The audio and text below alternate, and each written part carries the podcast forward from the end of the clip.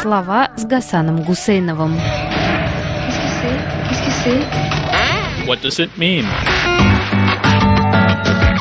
И что все это значит? Есть имена писателей и философов, которые давно стали нарицательными.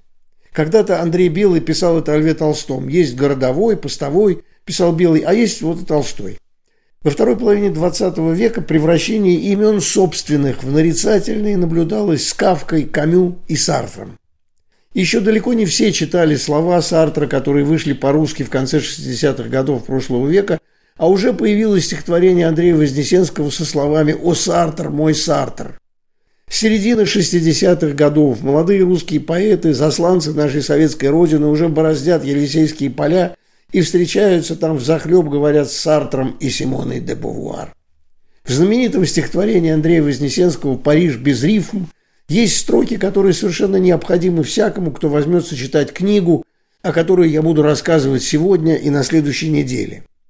В башке оаса оголтелый дымился Сартр на сковородке, а Сартр, наш милый Сартр, задумчив, как кузнечик кроткий, жевал травиночку коктейля, всех этих таинств мудрый дух, в соломинку, как стеклодув, он выдул эти фонари, весь полый город изнутри, и ратуши, и бюшери, как радужные пузыри. Я тормошу его, мой сад, мой сад, от зим незастекленный, зачем с такой незащищенностью шары мгновенные летят, как страшно все обнажено, на волоске от ссадин страшных, их даже воздух жжет, как рашпиль, мой Сартр, Вдруг все обречено. Молчит кузнечик на листке с безумной мукой на лице. Конец стихотворения. Сартр. Без рифм. Париж без рифм. Правда, тут же появляется и диссидентский бумеранг, или, как теперь говорят, ответочка. Всеволод Некрасов, русский поэт несоветской эпохи, откликается на Сартр Вознесенского так.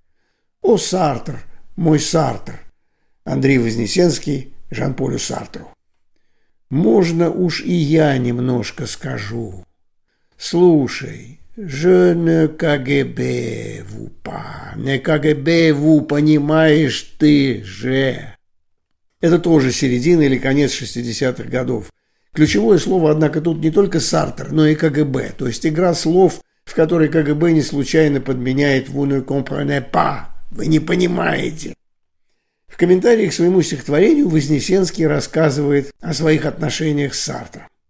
«Ну какой же Сартр кузнечик?» – удивился Илья Григорьевич Оренбург. «Кузнечик легкий, грациозный, а Сартр похож скорее на жабу. Вы видели лицо кузнечика? Его лицо – точная копия сюрреалистического лица Сартра, защищался я». Через неделю, разглядев у Брема голову кузнечика, Илья Григорьевич сказал «Вы правы», – пишет Андрей Вознесенский. А в страшный для нас Новый год после хрущевского разгона интеллигенции Эренбург прислал мне телеграмму. Желаю вам в новом году резвиться на лугу со всеми кузнечиками мира. Увы, соприкосновение мое с Сартром оборвалось из-за Пастернака, пишет Вознесенский. Отказавшись от Нобелевской премии, Сартр, обвиняя Шведскую академию в политиканстве, походя напал на Пастернака. Это вызвало ликование в стане наших ретроградов, до тех пор клеймивших Сартра. Вскоре он пригласил меня на обед, который давали в честь него в ЦДЛ. Мне всегда тяжелые острые углы и выяснение отношений. Я отозвал гостя от стола и сказал, «Вы ничего не понимаете в наших делах. Зачем вы оскорбили Пастернака?» И чтобы отрезать путь примирению, добавил дерзость. Ведь все знают, что вы отказались от премии из-за Камю. Альбер Камю получил премию раньше Сартра и в своей Нобелевской речи восхищался Пастернаком. «Я был неправ в своей мальчишеской грубости», – пишет Вознесенский. «Больше мы с Сартром не встречались. Под конец жизни он впал в марксистенциализм». «Во всех нас, в ком меньше, в ком больше», – пишет Вознесенский в своих воспоминаниях, «сидят остатки совкового или антисовкового менталитета. Трудно было понять психологию свободных художников. Я абсолютно искренне считал, например, что Сартр отказался от премии из конъюнктурных, или антиконъюнктурных, что то же самое, или рекламных соображений. Я уже вспоминал о глупом разрыве с ним, а на самом деле он был просто антибуржуазный. Что нам еще долго не понять. Когда греческий нобелевский лауреат, поэт Элитис второй раз выдвинул меня на Нобелевскую премию, вспоминает Андрей Вознесенский, обеспокоенная Лилдес Продел, черная жемчужина Парижа из круга левой элиты, с которой я ездил на юг в дом Пикассо, провела со мной беседу. Неужели ты примешь премию? Это же конформизм, это буржуазно. Ты же поэт, нельзя, чтобы тебя покупали. Не волнуйся, премия мне не грозит. Пойдем есть устрицы. Конец цитаты из воспоминаний Андрея Вознесенского. Мне нужно было далековато отбежать от книги Сесиль Весье, Сартер и Советский Союз, игрок и выживший в середину 60-х годов, как раз в то самое время, когда имя Сартера в Москве превращалось из собственного в нарицательное. Сесиль Весье – историк, и она входит в культурную жизнь советской эпохи больше через сотни архивных документов, в десятках архивных дел – прежде чем вступать в диалог с выжившими современниками.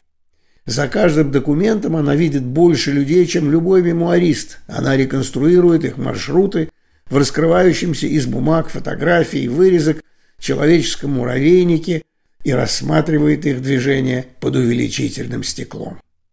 Русского читателя многое удивило бы в этой книге. Как ни крути, а генеральная советская и российская традиция письма о знаменитостях сугубо культистская – много лет занимаешься автором, усваиваешь его манеру речи, невольно проникаешься симпатией к человеку.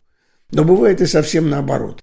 От чтения книги Весье у меня осталось впечатление, что главный ее герой довольно скользкий тип, не ухватываемый никакой билетристической симпатией. Если попытаться сжато сформулировать познавательный вывод из книги, то она удачная попытка приоткрыть в одном из самых влиятельных левых антибуржуазных мыслителях – другое ядро – сибарита и неутолимого эстета. Спор Иренбурга с Вознесенским, уютно-безобразная жаба или грозно-грациозный кузнечик получает документальное фактическое наполнение, о котором я буду говорить сегодня и через неделю. Эта книга не о Сартре, не о его сочинениях и философии, а о его отношениях с Советским Союзом, о его поездках туда, Сейчас они особенно интересны для русского читателя, потому что многим хотелось бы там побывать снова. А теперь посмотрите, как это было на самом деле с очень, может быть, даже слишком свободным человеком и французом, который воспевал кубинскую революцию и пытался не замерзнуть на советском льду. Чего Сартер хотел от своих советских путешествий, кроме встреч с возлюбленной, переводчицей и сотрудницей иностранной комиссии Союза писателей СССР Лениной Зониной? Он не мог не понимать, что находится в разработке, как французский полезный идиот, но ухитрился так почти ничего и не исполнить из своих предполагаемых обязательств перед советами. В маскулинной советской картине мира Симона де Бувуар находилась в тени своего знаменитого мужа, но именно она, а не он, оставила нам роман о Москве. Весье цитирует замечание Симона о Жан-Поле, сделанное уже после смерти философа, о женщинах, связь с которыми воплощала для него понимание страны.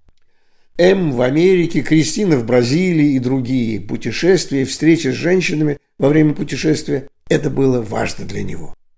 Конечно, экзистенциализм не сводился для Сартра только к гедонизму и сенсуализму, и они с Симоной де Бувар оказались все-таки посредниками особого рода между Советским Союзом и Францией во время оттепели и сменивших ее заморозков о том, какие сложные человеческие, литературные агентурные пересечения реконструировала Сесиль Весье в своей книге «Сартер и Советский Союз», я расскажу в следующее воскресенье.